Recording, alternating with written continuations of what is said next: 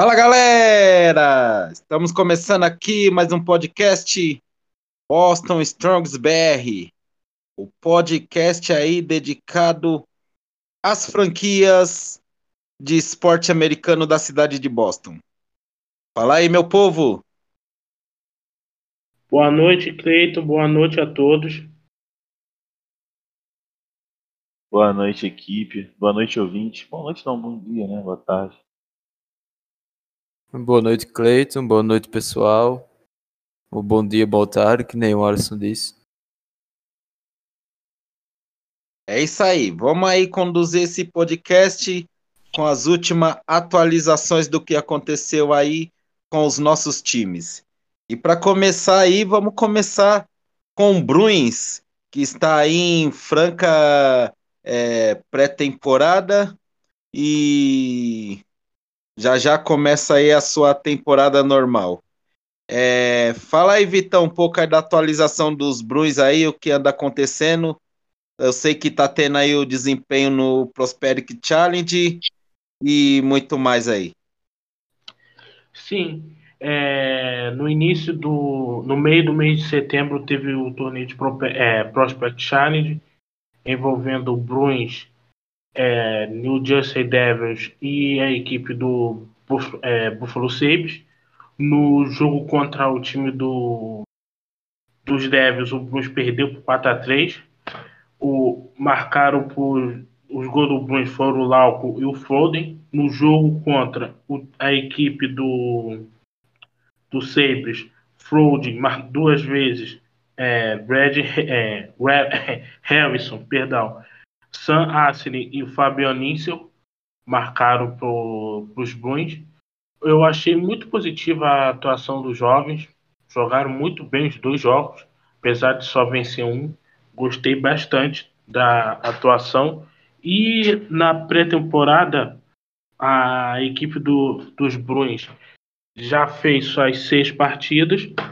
Primeiro, ele enfrentou o time de Washington é, em Washington a equipe do Bruins é, venceu por 3 a 2 marcaram para o Bruins é, o Debrusk duas vezes e Raula, sendo que o segundo gol do Debrusk foi no shootout. Gostei da atuação do Debrusk, ele, ele que é sempre muito contestado pela torcida e precisava mostrar serviço e mostrou nessa pré-temporada. No segundo jogo, ainda sem é, a Perfect Line, Bruins perdeu por é, New York Rangers fora de casa por 3 a 2 gols do Studnicka e Vakarenheim para, para a equipe dos Bruins. O primeiro jogo em casa na pré-temporada com a Perfect, é, Perfect Line, o, a equipe do Boston Bruins venceu o Flyers por 3 a, por 4 a, 4 a 2, perdão gols do Marshall, Craig Smith, Brandon Carlo e o Jack De, é, Jack DeBrusque. Gostei bastante da atuação. Os Bruins, ao todo, fez uma pré-temporada bem aceitável. Ganhando ritmo, não fez nada espetacular, não. Mas até mais é, resumindo a pré-temporada, foi bem, bem aceitável.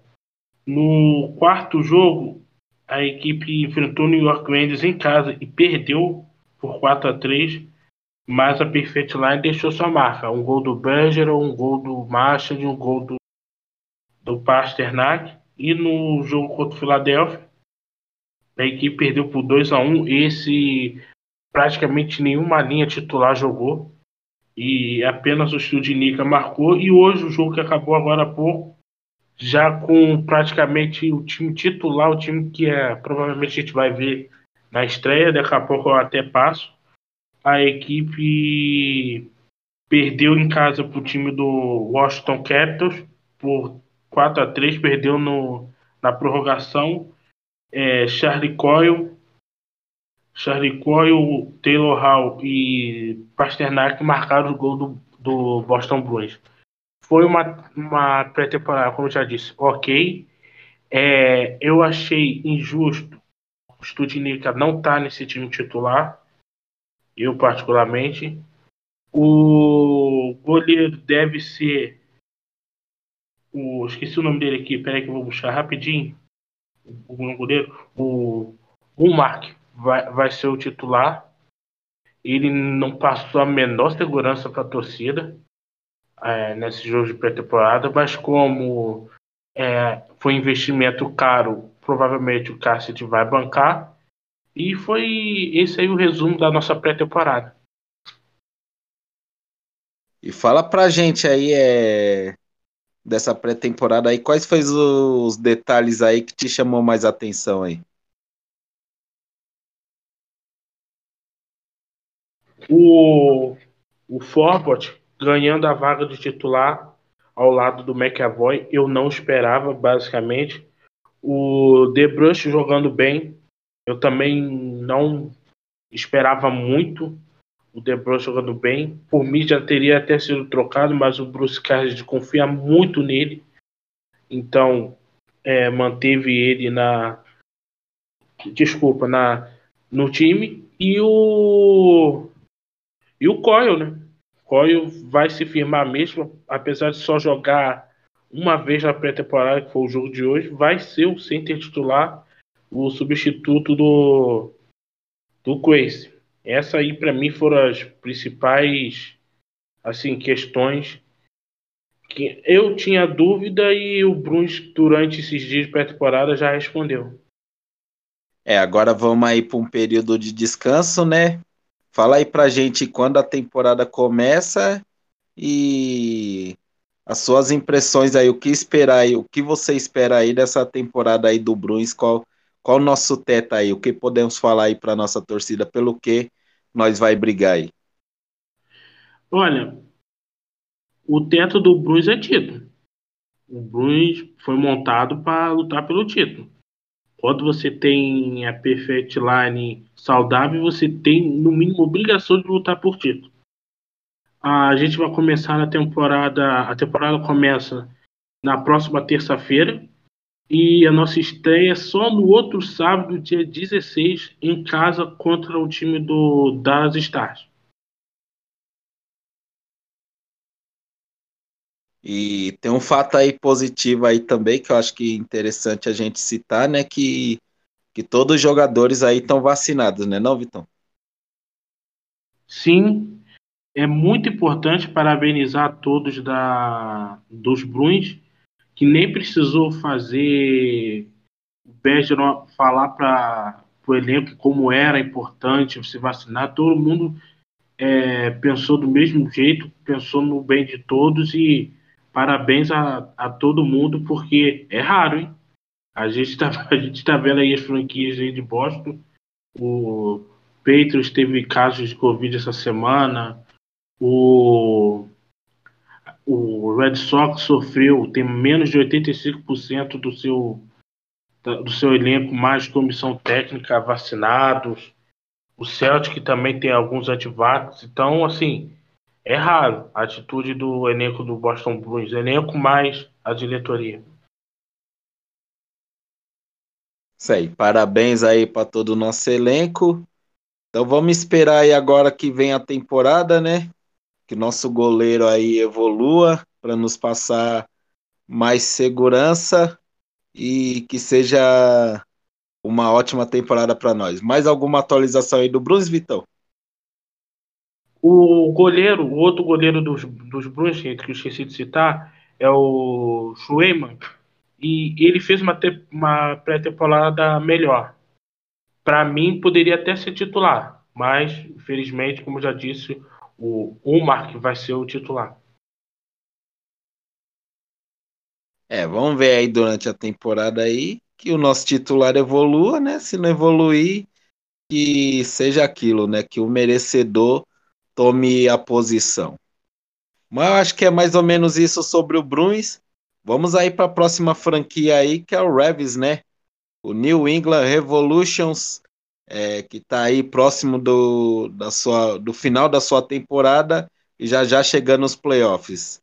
Mas aí, Vitão, fala um pouco aí o resumo aí dos últimos jogos aí do Revs. Olha, Cleito, os Revs vem numa fase impressionante, né? É, a equipe evolu evolui a cada jogo. Ela vai se consolidando. É impressionante a temporada do New England Revolution. Nem o mais otimista imaginava. A equipe venceu o time do Philadelphia Union fora de casa por 1 a 0. Um jogo que o time jogou o tempo todinho com um a menos. O gol do, dos Ravens foi marcado no primeiro tempo pelo Matt Pauster. No segundo jogo, a equipe em casa venceu o New York City. Um jogo bem apertado por 2 a 1 o, Os Ravens saiu perdendo, depois virou com o gol do Emmanuel Boateng e o Buchanan. Foi um jogo assim que o primeiro tempo me assustou, a atuação foi bem abaixo, no segundo foi ok, a equipe conseguiu virar o jogo. Já o terceiro jogo contra o Columbus Crew, a equipe ficou no A1, foi um jogo que eu achei muito bizarro, que a equipe finalizou 30 vezes, mas só acertou o jogo. Acertou o jogo, não, perdão. Acertou o gol 10 o gol do New England Revolution foi marcado pelo Adam Bursa. E para mim, esse jogo foi um grande teste para o principal desafio do, do, dos Ravens nos playoffs, que é propor o jogo. Esse, para mim, é o grande problema desse time. O time, quando precisa propor o jogo, se atrapalha. Infelizmente. Mas vamos lá, vamos seguir aqui. O, eh, depois o time é, enfrentou o time do Chicago Fire em Chicago e venceu por 3 a 2 com gol do nosso melhor jogador Carly Gil aos 46 do segundo tempo.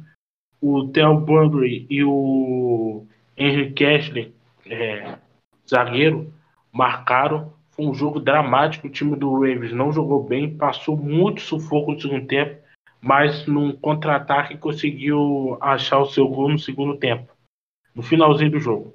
Depois ele enfrentou a equipe do Orlando City em casa, um jogo que ter, é, poderia ser tranquilo, mas não foi. A equipe venceu por 2 a 1 gols do Adam Burksa e do Rodrigo Adrian contra. E o time do, do Orlando City teve um pênalti a seu favor no segundo tempo e o Matt Turner fez uma bela defesa e garantiu a vitória à equipe de New England. Aí o último jogo agora foi contra o time do Montreal FC, foi um jogo bem mais tranquilo, 4 a 1 fora de casa, gols do de, é, de Sean Juan Jones, Adam Buxa, Rudy Camacho contra e Gustavo Bol. A equipe controlou muito bem o segundo tempo, controlou muito bem o jogo e mereceu a vitória de forma bem tranquila. A equipe do Eagle Evolution, o Cleito, ele bateu o recorde de vitórias da sua história em uma temporada, é, 20, recorde de gols 40, 56 e pode bater o recorde de ponto de 76, recorde pouco da história da liga, restando 15 jogos, restando 15 pontos, tem 65, ainda dá, ainda dá para chegar. 65, não, perdão, 68, dá para chegar nesse 75. E seria um marco muito, muito importante para até para a autoestima do torcedor, né? Para marcar essa temporada que é tão que está sendo tão maravilhosa. E você citando aí que estamos chegando aí no final da, da temporada, né? Podendo bater esse recorde aí, você tem aí quem são os nossos próximos adversários? são complicados ou são, são vencíveis ou são adversários que estão ali do, da tabela para baixo? Fala um pouco sobre olha, isso. Olha, o próximo jogo é dia 16 contra o Chicago Fire em casa. Dá para vencer. Depois pega fora DC United e Orlando City. São jogos bem complicados. Depois enfrenta o time de Colorado em casa tem que vencer e encerra enfrentando o Inter Miami, que é, que é fraco em casa. Então, desses cinco, três a equipe tem obrigação de vencer. Os três que jogam em casa. São, são jogos assim que, para mim, tem obrigação de vencer. Já os outros dois fora, já acredito que já seja um pouco mais complicado. E explica aí um pouco aí, Vitão, talvez para quem não saiba, né? que também é o meu caso, mas muitos dos nossos ouvintes aí talvez não saiba como funciona aí a, a questão do playoff na, na MLS, né? A gente é acostumado aí com playoffs na, é, no sistema sete jogos, né? Do basquete, do, do gelo tal. Como funciona aí no, no soccer americano a questão de playoffs? Olha, Cleito, é, se classificam os seis primeiros de cada é, de cada conferência. O primeiro fica de bye e o que tem melhor campanha entre esses, esses cinco que vão ficar também fica esperando o, o resultado dos, do, melhor, do melhor time que vencer entre o terceiro, o quarto e o quinto o sexto. Então a equipe que vencer esses duelos enfrenta o segundo e depois enfrenta o primeiro. Então, assim, eu acredito que o, esse chaveamento é, um, é bem confuso, para se falar a verdade, mas é, os playoffs, como é só um jogo, é um jogo só, eu acho que deixa até um pouco mais equilibrado, deixa bem mais emocionante as zebras sempre acontecem. A chegada do New England Revolution à final na última temporada foi uma zebra. E time de melhor campanha leva alguma vantagem? Tipo, joga pelo empate, ou empatou é pênalti, ou só Não, tem a sim. questão de jogar em casa mesmo? Peço perdão, esqueci de citar. Quem, fa quem faz a melhor campanha joga sempre em casa, que é o caso do New England Revolution, que hoje tem a melhor campanha e tá jogando. Então ele vai jogar sempre em New England. Mas se empatar não... é pênalti, não se classifica Isso. não. Não, se empatar, vai direto para os pênaltis. É isso aí. Então vamos esperar aí nessa final de temporada aí do, do New England que conseguimos aí, que consigamos é, bater esse recorde aí e chegar firmes aí, firme no, nos playoffs, que é aquilo, né? Um jogo só, tudo, tudo pode acontecer. Mais alguma atualização aí, Vitão? Vai ter data FIFA? Tem algum jogador convocado? Alguma coisa aí para citar?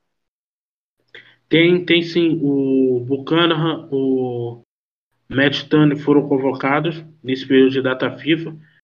O, a Major League Soccer não para, mas o time do Young Revolution para. O calendário nos ajudou, então a gente só vai voltar a ter jogos no dia 16, quando já se encerrou a data FIFA. Então o, o Buchanan e o Matt Turner não vai desfocar a equipe, nem o Adam Burksa pelo, pela seleção da Polônia. É isso aí, bacana. É isso aí, foi a, as atualizações do New England Revolution. Agora vamos aí para uma franquia aí que nos está dando muitas emoções, né? É, tá fazendo o nosso coração bater forte, que é o nosso Red Sox aí. Fala, boa noite aí, Gabriel Jesus. Boa noite, Cleiton. É, essas últimas semanas do Red Sox é para matar torcedor todo jogo. É uma coisa diferente todo jogo, uma virada praticamente todo jogo para o torcedor ficar com raiva ou dar aquele alívio. Tá sendo osso, viu? Mas ultimamente tá dando bom. Red Sox conseguiu classificar para playoffs no último jogo. Bateu o Yankees ontem, 6 a 2 no Wild Card e vai jogar série divisional contra o Tampa Bay Rays. Amanhã, começa amanhã, quinta-feira, dia 7. Então faça um resumo aí do último podcast, né, que a gente fizemos aí.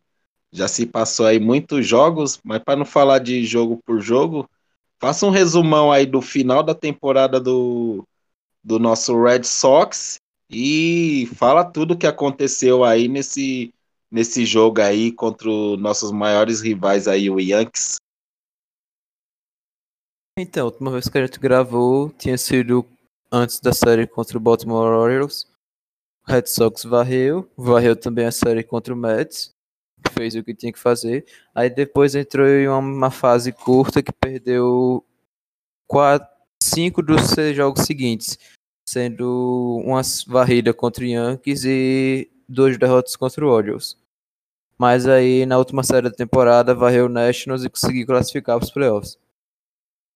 Já nos playoffs contra o New York Yankees no jogo do Wild Card, venceu por 6 a 2 começou com o home run do Xander Bogaerts na primeira entrada. Na terceira entrada teve outro home run do Kyle Schwarber.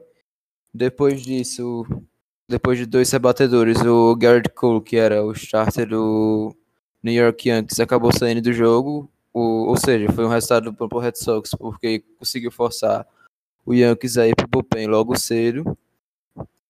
E o ataque foi indo nessas três corridas até a sexta entrada. Enquanto isso, o Nathan Eovaldo, que foi o arremessador do Red Sox na partida, que começou o jogo, nas cinco primeiras entradas ele foi muito bem. Conseguiu sete strikeouts, as cinco primeiras, e não, não deixou nenhum jogador do Yankees avançar além da primeira base, nas cinco primeiras entradas. Na, já na sexta entrada, ele conseguiu um strikeout para começar, mas aí cedeu um home run pro Anthony Rizzo e um infield single pro Aaron Judge e saiu do jogo. O Alex Cora decidiu tirar ele do jogo. Não é uma decisão que, na minha opinião, foi tão acertada assim. Tipo, foi o Iovaldo estava muito bem, estava dominando o lineup do Yankees, mas deu certo. Foi pro Ryan Brazier, primeiro sair do bullpen. E ele cedeu uma rebatida para o Stanton, que, rebateu, que bateu no Monster e voltou nas mãos do Kiki Hernandez.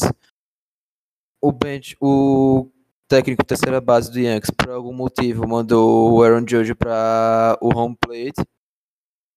E nos lançamentos, depois que o Kiki Hernandez fez a defesa, é, o Red Sox conseguiu eliminar o Aaron Judge no home plate. E para mim, na minha opinião, foi a jogada que definiu a partida, que foi o momento chave. Evitou um dano maior do Yankees, parou com o rally do Yankees. E depois disso, o Brazier conseguiu tirar eliminar o Joey Gallo com um pop-out. E na, sexta, na, baixa da, na parte de baixo da sexta entrada, o Red Sox conseguiu anotar uma corrida para devolver a corrida que o Yankees tinha conseguido tirar. Depois disso, na sétima entrada, o Tanner Hawk fez o trabalho dele, conseguiu dois strikeouts. E teve mais corrida do Red Sox na parte baixa. O Red Sox aumentou para cá para 6 a 1 e depois disso, até o fim do jogo, foi só administrar. Ainda teve um home run do Stanton na última entrada, mas o placar já era grande demais para o Yankees ameaçar alguma coisa. É isso aí, bacana, eliminamos aí nossos maiores é, adversários, né, na questão do, do beisebol. Agora vamos enfrentar aí a equipe do, do Tampa Bay, né? É, o que esperar aí dessa série aí, Gabriel? É, nossas chances, é, explica aí também pro pessoal aí que tá acompanhando o beisebol a partir da nossa página aí também. Tem, é, tenho visto aí que tem uma galera nova aí que tem chegado aí na questão do desse esporte. Explica para eles aí como funciona o playoffs no beisebol e a nossa chance aí contra a equipe do Tampa Bay aí. Então, playoffs no beisebol são três séries para o time, três não, quatro séries para o time que chega do wild card, no caso do Red Sox, e até chegar no World Series, né? No, Quer dizer, são quatro séries no total se o time chegar na World Series. Passando do Wild Card, vem para a série divisional, que é a que o Red Sox está atualmente, e vai enfrentar o Tampa Bay Rays. São cinco jogos, melhor de três. Passando disso, vai para é Championship Series, é de, de, final do campeonato praticamente da Liga Americana. São melhor de sete. Depois disso, a World Series, que é contra o vencedor da Liga Nacional. O Tampa Bay Rays, esse ano, foi o melhor time da Liga Americana. Terminou com 100 vitórias no ano Inclusive ganhou a série da temporada contra o Red Sox, 11 a 8. Não foi algo muito, um placar muito elástico. O Tampa Bay Rays só, teve, só marcou duas corridas a mais que o Red Sox, mas acabou ganhando a série. E assim, eu não tenho muita expectativa de passar de fase, porque o time do Rays é bem superior ao do Red Sox, na minha opinião. Tem muito mais arremessadores, o bullpen deles é bem melhor, bem mais profundo também. A rotação, assim, a única coisa que. Assim, a rotação eu acho pau a pau. Mas é porque o Tampa Bay Rays não tem muitos starters. Tem os dois novatos, o Shane McClanahan e o Shane Bass. E só. O resto, o Tampa Bay Rays praticamente só usa bullpen. No... E é o que vai acontecer no jogo 3, 4, 5. O Shane Bass e o Shane McClanahan vão, vão jogar nos 1 e 2. Tampa Bay Rays teve o melhor, o segundo melhor ataque da Liga Americana. O Red Sox teve o quarto e cinco corridas. Mas o lineup do Red Sox, na minha opinião, é um pouco melhor o lineup do Tampa Bay Rays ele chega mais em base com walks, uma coisa que o lineup do Red Sox teve dificuldades. E tem mais potência também, consegue rebater mais home runs. Eu acho que o Tampa Bay Rays vai ganhar a série em quatro jogos. Eu não acho que o Red Sox tenha muito time para vencer essa série. E a série começa quando aí? Vai ter transmissão aqui pro Brasil? Já sabe alguma coisa? A série começa. A gente tá gravando dia 7, né? Meia-noite. A série começa no dia 7, hoje. É 9 e 10 o primeiro jogo. Eu não tenho certeza se tem transmissão. O Vitão vai saber dizer. Eu acho que tem. Que playoffs, né? Provavelmente tem. Tem sim. Vai passar no Star Mais. No Star Plus. Então, tá aí. A série, os jogos 1 e 2 em Tampa, hoje na quinta-feira e amanhã na sexta-feira. E o jogo 3 em domingo no Fenway Park. Se tiver mais jogos além disso, tem o jogo 4 na segunda e o jogo 5 na próxima quarta. É, vamos esperar aí, né, que o Red Sox aí é, nem se a gente fizer um jogo igual fez, fez ontem, Gabriel Jesus, as nossas chances aumentam um pouco? É a única chance do Red Sox passar, na minha opinião. Se jogar que nem jogou ontem, com o arremessador inicial, o starter do time, dominando lá no adversário, e o ataque do Red Sox conseguindo anotar a corrida cedo e derrubando o starter adversário cedo. É, então vai ser um adversário aí duríssimo que, que vamos enfrentar, né? Vamos estar na torcida, sofrendo aí como, como sempre, e esperar aí que, que a gente passa dessa fase aí. É, mais alguma atualização aí, Gabriel Jesus, do Red Sox? É, quer citar algum jogador aí em destaque? Só elogiar a atuação do Bogarts ontem, com rebateu home run no Garrett Cole, e também do Kyle Schwarber, que foi uma aquisição excelente na deadline do Heimbull. Bacana, bacana. Então vamos esperar esses jogos aí contra a equipe de Tampa. É, acho que é mais ou menos isso sobre o Red Sox. Vamos aí para nossa próxima franquia, né? Que está começando aí com um score negativo, mas fez um ótimo jogo aí no, no último domingo. Foi, foi um pecado não ter, não ter saído com a vitória, que é o, o nosso Pets, né? New England Patriots. É, fala aí, Vitão, as últimas atualizações aí do último jogo do, dos Patriots. Tivemos três jogos aí desde a última gravação aí do nosso podcast. Isso mesmo, tivemos três jogos, então vou tentar dar uma resumida aqui rápida. É, o New England Patriots, no segundo jogo da temporada, foi a Nova York e venceu a equipe do New York Jets por 25 a 6. O time de New England teve quatro interceptações um, uma do é, McCaultry, duas do Jackson e uma do Phillips. O Mac Jones não foi tão bem assim. Foi é, 30, é, 22 passes, acertou 22 de 30 e apenas 186 jardas. Jogo terrestre foi ok.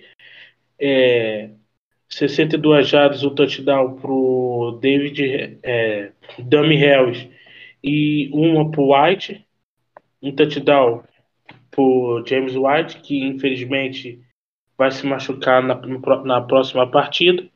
Mas a equipe foi defensivamente foi muito bem é, contra o passe, mas no jogo terrestre cedeu muitas jardas. O time do, dos Dolphins passou das 100 jardas mais uma vez uma equipe passou de 100 jardas contra a defesa de jogo corrido dos Patriots. E, mas, como eram os Jets, tinha obrigação de vencer, venceu, então, resumindo, ficou bom. Já contra o time do New Orleans Saints foi uma vergonha. Uma vergonha porque o Mac Jones apoiou mais do que filho mal criado. O Josh McDaniels fez chamadas horrorosas o, a equipe de New Orleans venceu por 28 a, é, 28 a 13. O, o Mac Jones, como eu falei, ele apanhou, mas até que lançou para 270 jardas, um touchdown, três interceptações, sendo que uma foi culpa dele, uma interceptação, a outra não foi culpa dele, que ele lançou a bola no peito do John Smith e ele não segurou e o rapaz interceptou, o jogador do Saints. E a terceira foi ali no Garbage é, Time, mais ali no é, Salse quem puder, com um pouco com muita displicência, ele lançou uma interceptação, tentando anotar de qualquer maneira um, é, um touchdown. Mas para mim foi uma das piores atuações porque você não protegeu, o jogo terrestre não funcionou não funcionou. O... Para você ter uma noção, o nosso melhor corredor foi o Mac Jones, com 28, com 28 jardas. Então, assim, a, a atuação contra New Orleans foi bem, é, bem preocupante. E a atuação contra Tampa Bay, apesar da derrota, me surpreendeu. A equipe conseguiu forçar que o time do Tampa Bay, mesmo com Tom Brady e com algumas aves interessantes, como Antônio Brown, Godwin, Evans, é, com um jogo corrido que funcionou, o Fornest correu para mais de 91 jardas. O vou pegar o nome dele aqui, o Ronald Jones anotou um touchdown. E foi o único touchdown de tampa, por incrível que pareça. Então, assim, a atuação é, me chamou a atenção. O do Mac Jones, com muita personalidade, apoiou muito, mais uma vez ele apoiou, mas ele foi firme, lançou para dois touchdowns do Hunter Harry e do é, John Smith.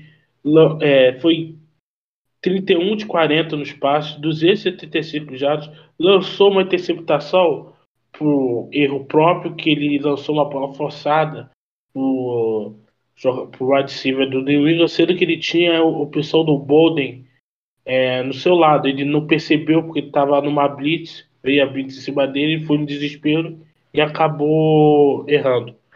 Mas assim, é, ficou um gostinho bem amargo no final, porque ficou a sensação que, poxa, dava para vencer.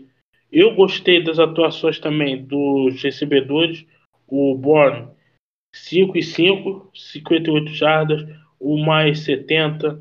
Você teve o Boulder aparecendo 6 e 6 para 51 jardas. Os dois Tyrande, Harry e o Johnny Smith sendo clutch ali no, na red zone, aparecendo nas boas chamadas do McDaniels, por incrível que pareça, o McDaniels, o McDaniels fez boas chamadas, mas mesmo assim não foi suficiente. O, o fumble do J.J. Taylor no início do terceiro quarto para mim foi crucial, porque era uma boa posição de campo, o New England começou na, no seu campo ofensivo na linha de quatro e três jogadas depois, ele sofre um fumble. E a bola é recuperada pelo o time do, dos Bucks. E para mim, ele matou o jogo ali. Ali, praticamente eu, eu falo que matou o jogo porque foram três pontos que fizeram falta na frente. A equipe reagiu, anotou touchdown, mas pô, você está enfrentando Tampa Bay, você não tem direito a errar. E esse erro ali foi uma facada no espelho.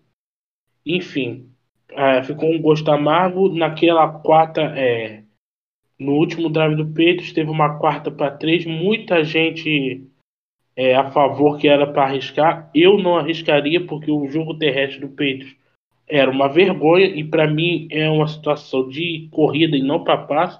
Pra você ter uma, uma ideia, o Patriots correu para menos um. Menos uma jarda no, no jogo.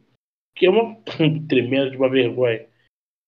Entendeu? Então, assim, ficou um gosto muito amargo, mas com perspectiva boa. A proteção tem que melhorar e, mais uma vez, a defesa do Patriots contra jogo corrido precisa melhorar com urgência. Porque não há secundária que resista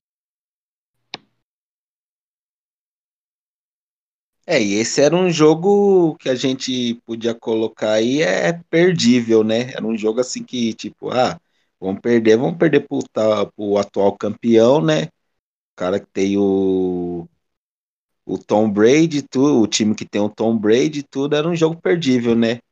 O que tá realmente atrapalhando a campanha do, do Patriots é os três primeiros jogos, né, Vitão? Principalmente o primeiro e o, e o terceiro jogo, né?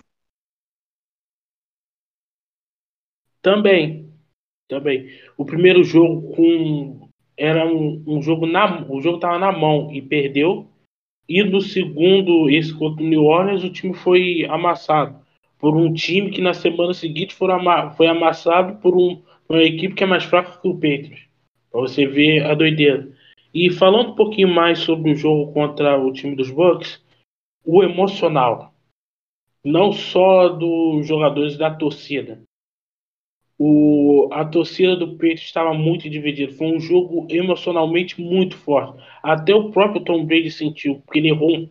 Ele errava passes que ele costuma errar. O emocional contou muito. O Bill Belichick conseguiu é, passar um jogo sem tomar um touchdown do Tom Brady. O Tom Brady não anotou touchdown numa defesa dele.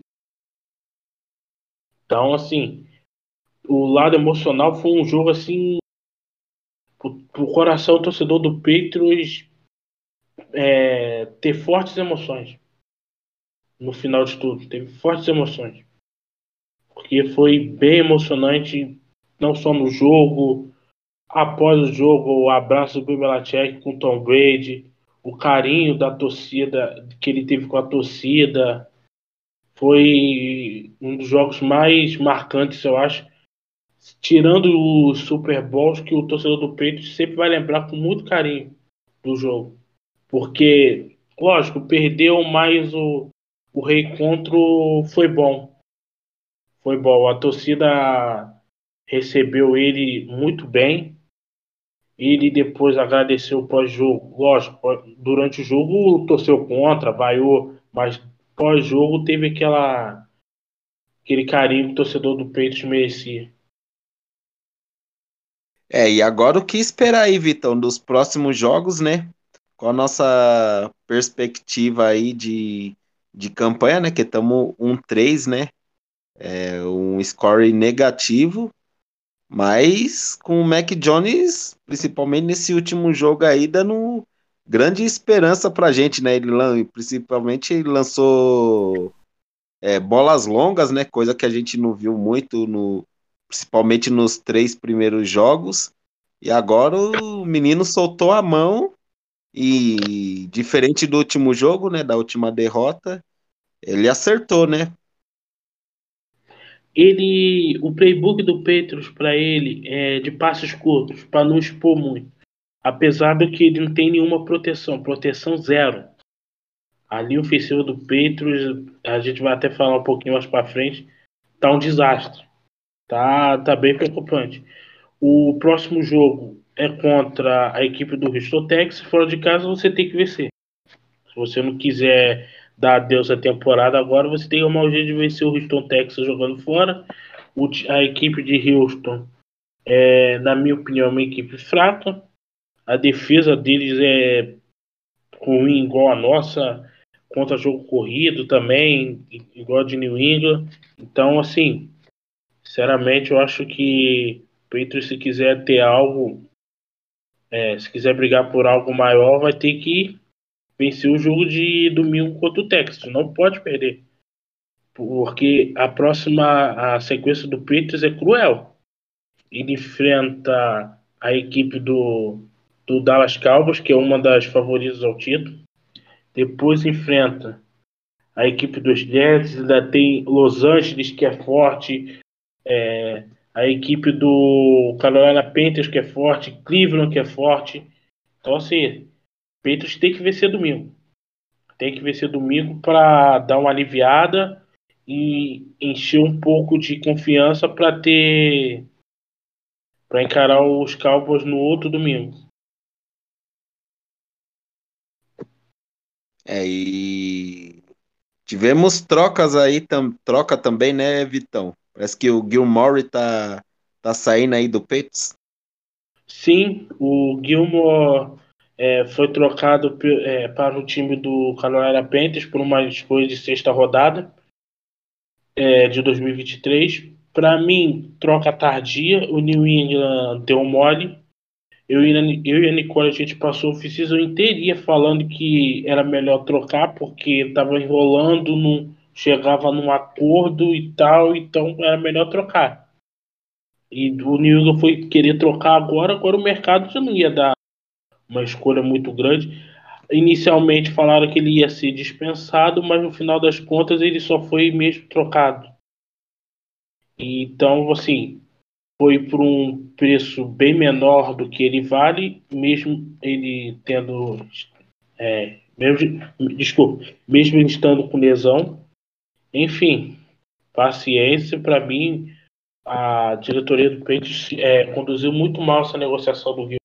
Muito, muito mal. E temos jogador chegando aí também para reforçar a equipe, né? Fala um pouco aí desse jogador aí. É, o Jamie Collins, linebacker, terceira passagem é, pelos Patriots. É um linebacker que vai que entende muito, muito nosso sistema, já está acostumado. Ele vem para tentar dar um, uma ajuda contra o jogo corrido. E, na minha opinião, uma contratação acertada. Contratação acertada dos Patriots, porque é um jogador que conhece o sistema, conhece o, já está enturmado com boa parte do elenco, então a tendência é ele agregar e tentar melhorar ainda mais essa defesa. Então temos jogos aí, jogo aí domingo, né, Vitão? Tem o horário aí do jogo e acho que uma coisa que não acontece há tempo aí no, aqui no Brasil, né?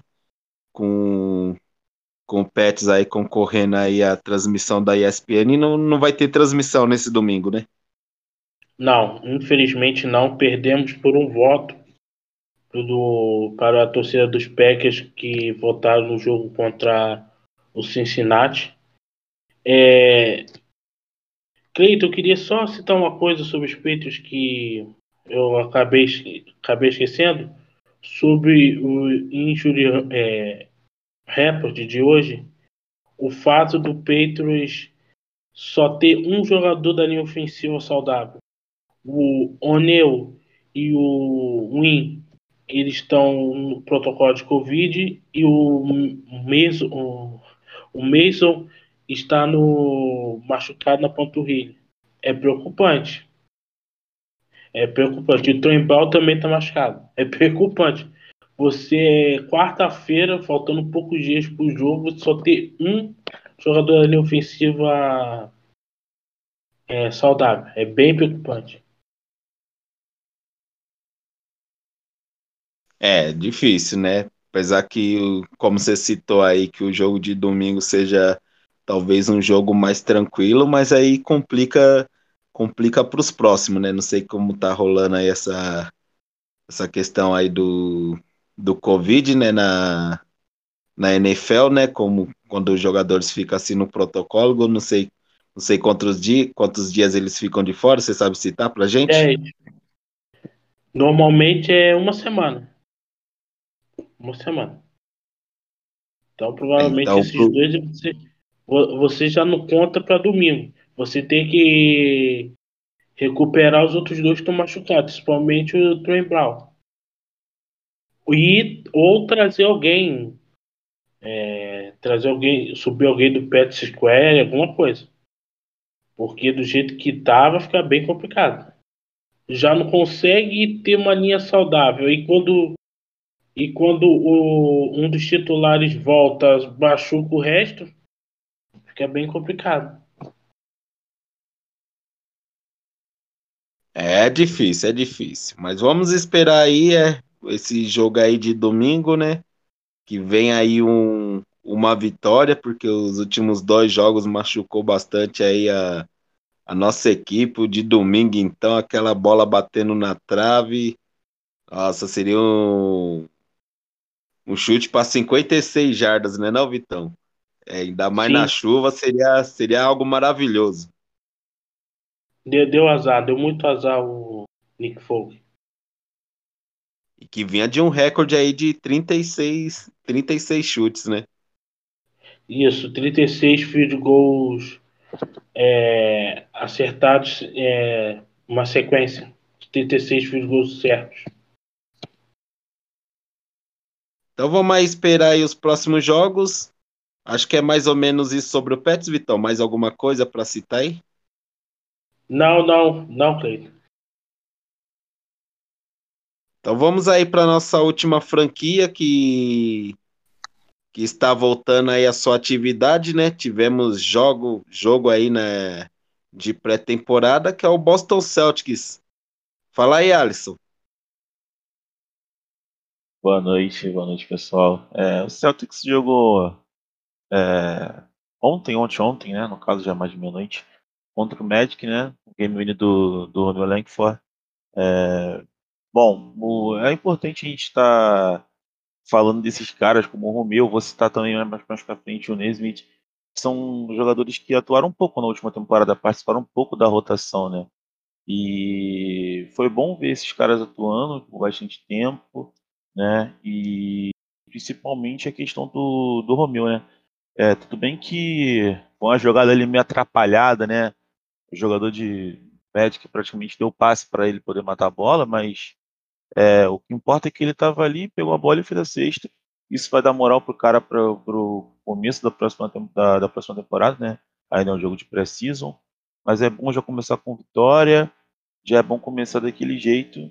E também é bom ver o Brown voltando, né? Depois de lesão.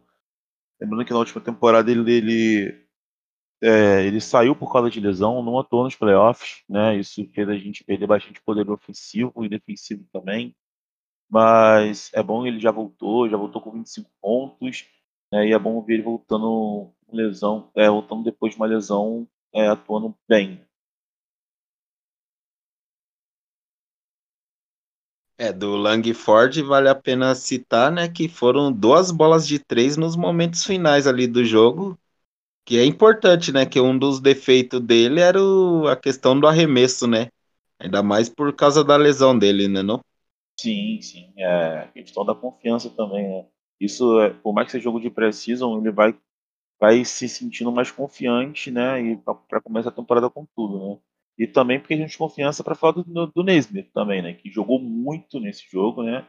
Principalmente nas questões defensivas, é, eu, eu olho para o Nesmith como aquele cara mais para poder arremessar algumas bolas, mas para fazer um bom trabalho defensivo também, né? E ele teve um lance lá que ele salvou uma bola que o estádio praticamente veio abaixo pela dedicação que ele tem. Né? Já, já incorpora aquele espírito, espírito Celtic Pride. Né? É, e o Celtics começou aí com um time titular aí de Smart, Brown, Tatum, Juancho Hernan Gomes e o nosso Robert Williams ali de pivô. O que você achou aí da atuação do Smart aí? Eu não gostei muito dele não como armador.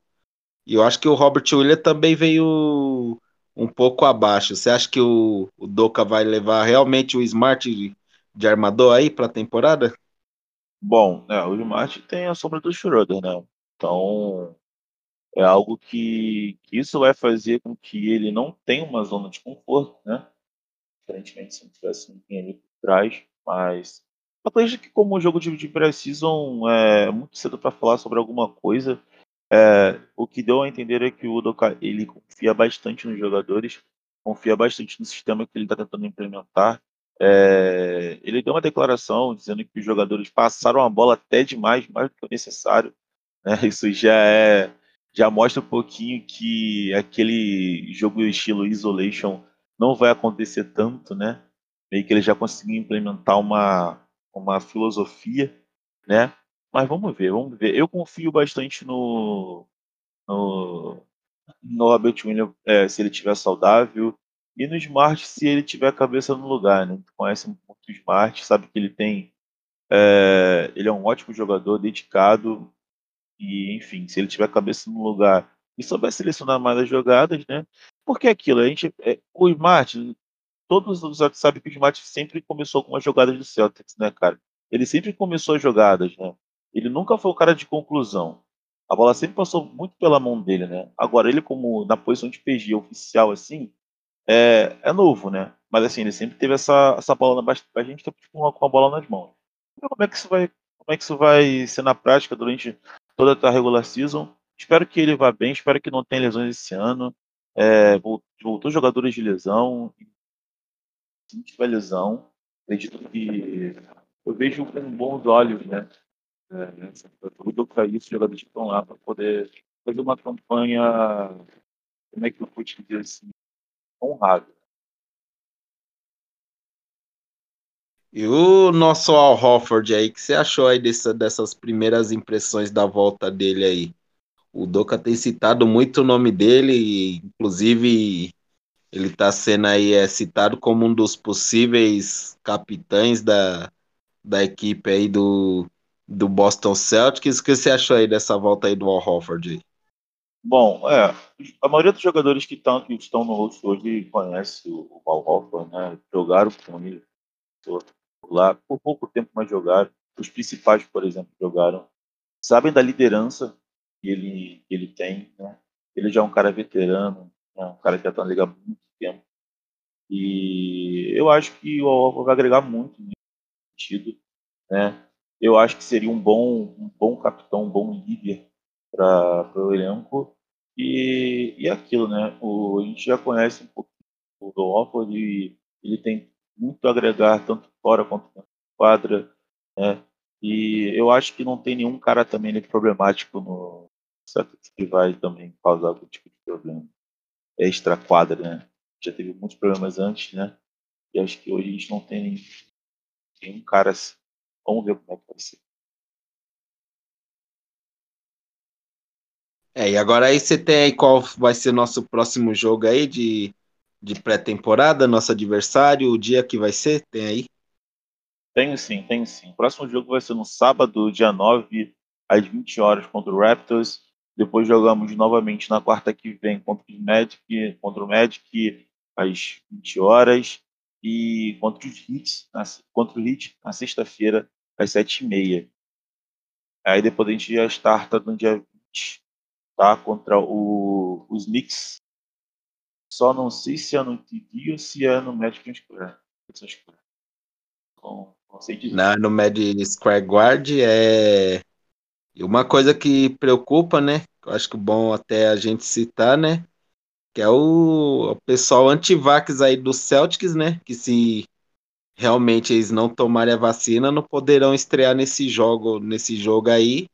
Sim. São peças importantes, né? Que, que veio para reforçar o elenco, né? Que é o Schroeder, o Josh Hitson, né? O, o Ennis Canter e o Jabari Parker, né? O que, que, que você acha aí desses caras aí é, que é anti-vax, né? Será que eles podem é, prejudicar a equipe, né? Poder pode, né? Que não jogando vão prejudicar a equipe. Mas você acha que isso daí pode causar um mal-estar no elenco? Eu acho que o mal-estar não, porque acho que os jogadores se respeitam, principalmente no caso do, do Enix Canter, que tem a ver com questões religiosas, mas até nisso, então tinha falado aí na última vez que ele está tendo, tendo a mudar de ideia com, com relação a isso. Mas, claro, não prejudicando a rotação, não prejudicando ali o time, cara. Eu acho também que a franquia deveria arrumar um jeito de punir esses jogadores que, que, que não, não se vacinam. Não sei como é que é a questão também da associação, da associação dos jogadores.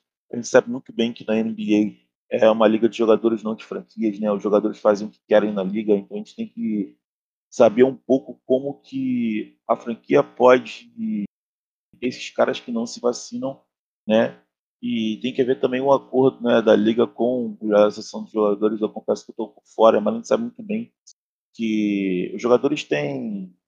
Os jogadores praticamente mandam e desmandam na liga, né, com relação a isso. Minha opinião, minha opinião pessoal é que eu acho que todo mundo, mundo deveria se vacinar. Não é uma questão é, da sua saúde, é questão da saúde coletiva, porque você não vive num mundo onde só tem você, tem outras pessoas.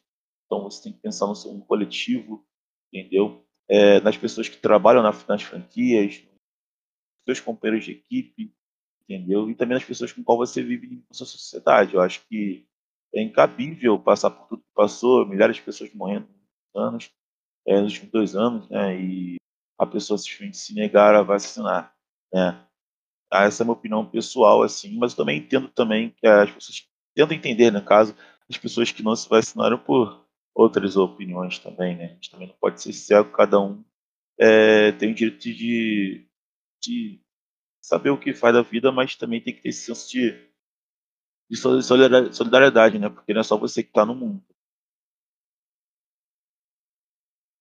É, vamos esperar, né? Na verdade, vai ser um embate, né? De questão da liga com, com governante de cada estado, né? Porque você, igual você chega lá em New York e falou que se não tiver vacina, não joga, né? Aí a gente pega um, adver, um, um adversário direto nosso aí, que é o Nets, que tem um, um jogador que a gente sabe que já passou por aqui e o cara também não quer vacinar. aí contando só, só os jogos do em New York ele ficaria fora da, da metade tempor, da temporada, né? Eu acho então, que esse... essa. Desculpa te cortar. Eu acho que essa questão do governo, eu acho que. Não sei se. Não sei se, se mudaria 100%, porque, por exemplo, assim, você está numa situação extra, extra basquete e esporte, o Bolsonaro teve em Nova York nas últimas duas semanas, né, semana, três semanas atrás, para participar é, da, da organização da, da, da ONU, né, da ONU, ele não se vacinou, entendeu? Ele não se vacinou e todo lugar fechado todo ambiente fechado em Nova York você tem que ter a comprovação da vacina. Ele não se vacinou e ele conseguiu frequentar esse ambiente, né?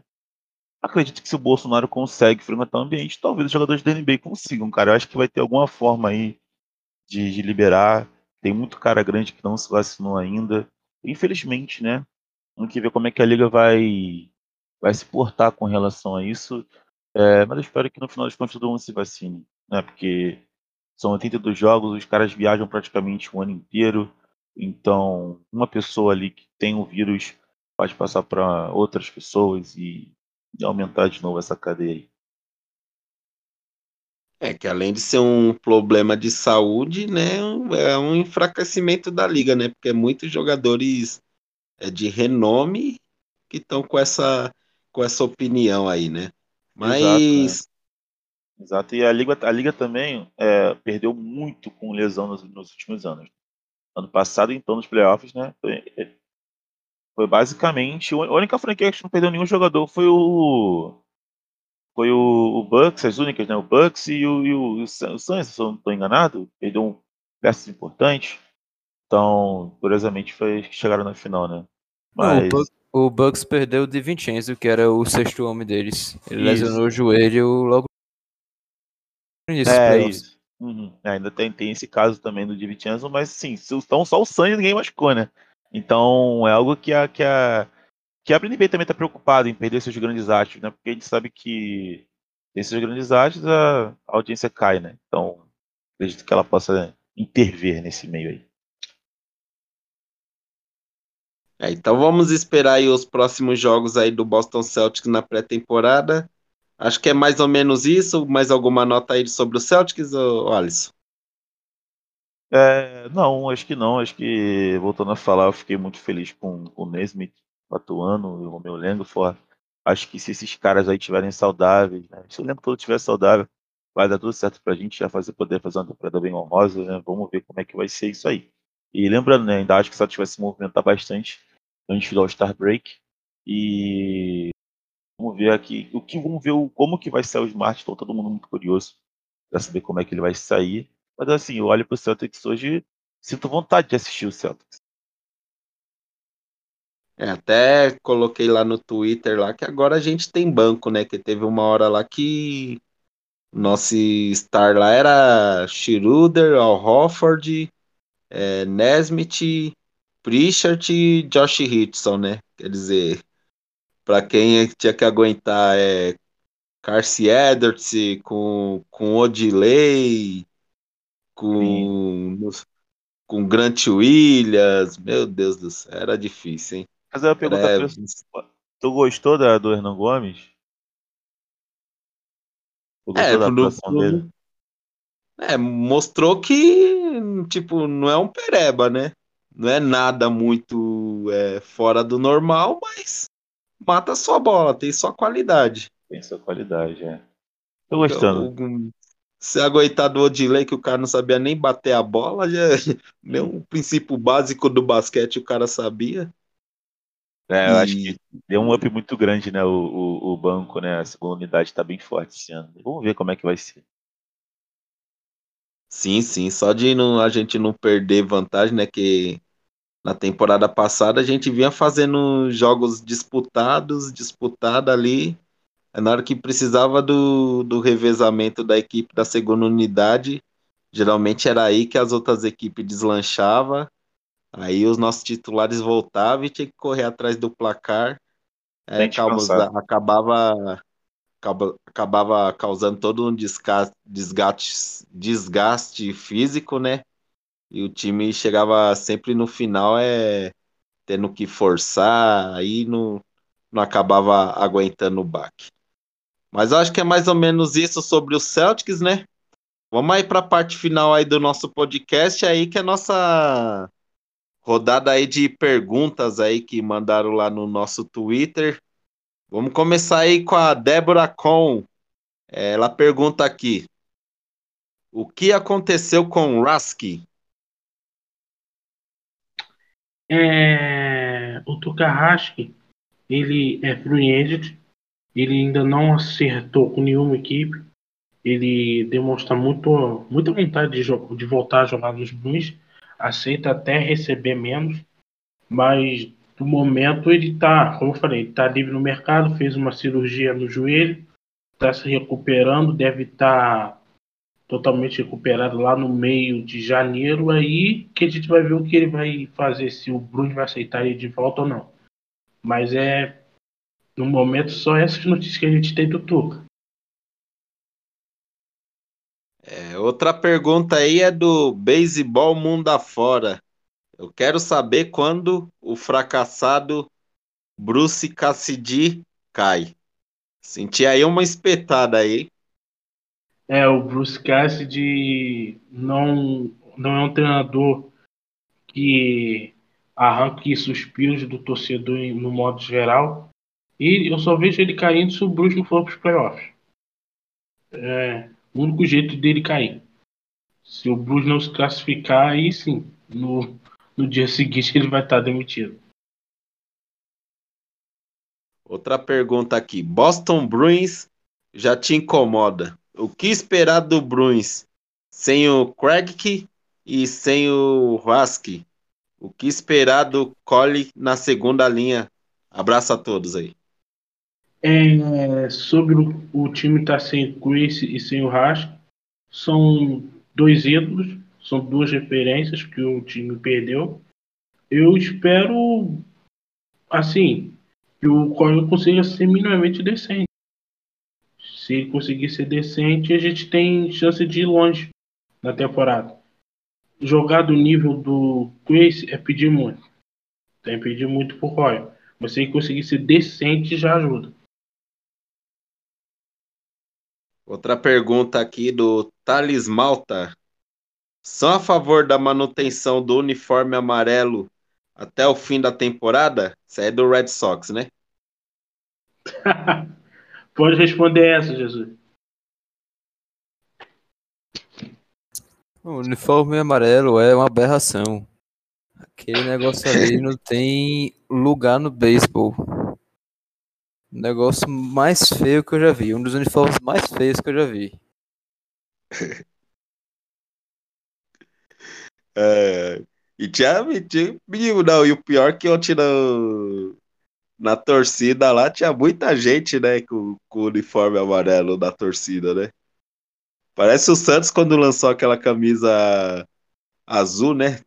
Muita gente também da torcida. Não, mas sempre tem uns otários pau mandar da Nike que compra tudo que lança. Não existe não. Hum, tava É. cheio de torcedor do Celtics ano passado, com aquela camisa do Banner. Um negócio horrível também. Aquela com dois tons de verde também, que era horrorosa. Aquela do. É verdade. aquela do banner foi a coisa mais absurda que eu já vi na vida, né? Pelo menos teve uma justificativa, né? A do amarelo, qual é a justificativa do uniforme amarelo? Não sei. Não, segundo o time, é porque é homenagem às cores da cidade. Mas isso daí é conversa fiada. É só pra empurrar. Sim. Vamos aí para a próxima pergunta aí, que é da Nicole Jadão. O Studinica fumou, é, fumou. ó. Studinica tomou fermento na off-season? Acham que agora o garoto vai brigar deni- definitivamente por um lugar no gelo? Olha, Nicole, por mim já deveria estar no time titular. Mas o Cassidy preferiu não colocar ele agora, né? Só se pintar alguma emergência, se alguém se machucar. Eu fiquei, eu fico triste porque ele se esforçou tanto, jogou tanto, jogou muito bem a pré-temporada e no final das contas não conseguiu ter uma vaguinha no time. Mas eu acho que durante a temporada ele vai ele vai ser usado porque as lesões vão aparecer. Deixa eu ver se tem mais alguma pergunta aqui. Hum, É, acho que é mais ou menos isso. Acho que já estamos encerrando aqui essa, essa edição aqui do, do nosso podcast. É, voltando aí ao nosso tamanho normal, né? Com as franquias tudo voltando aí ativa. O Bruins, o Boston Celtics, o Pets, o Red Sox aí, o Revs em, em final de temporada, né? E ainda temos aí as meninas aí do Connect Sun, que também tá em playoffs, né? Tá, no, tá numa série difícil aí, vamos esperar. Mas eu acho que é mais ou menos isso, né, galera? Alguém quer falar mais alguma coisa? Não, Cleiton, pode encerrar. Então vamos encerrando aqui esse podcast. É, lembrando aí a você, nos siga ali no Twitter, é, Boston Strongs BR. Também temos ali nosso Instagram, que está bacana ali, com vários vídeos. Boston Strongs BR também. Você pode nos escutar aí no Spotify, é, no Anchor, no Google Podcast, no Cashbox e ou no seu agregador preferido aí de podcast. Valeu aí, galera. Até a próxima. Um abraço.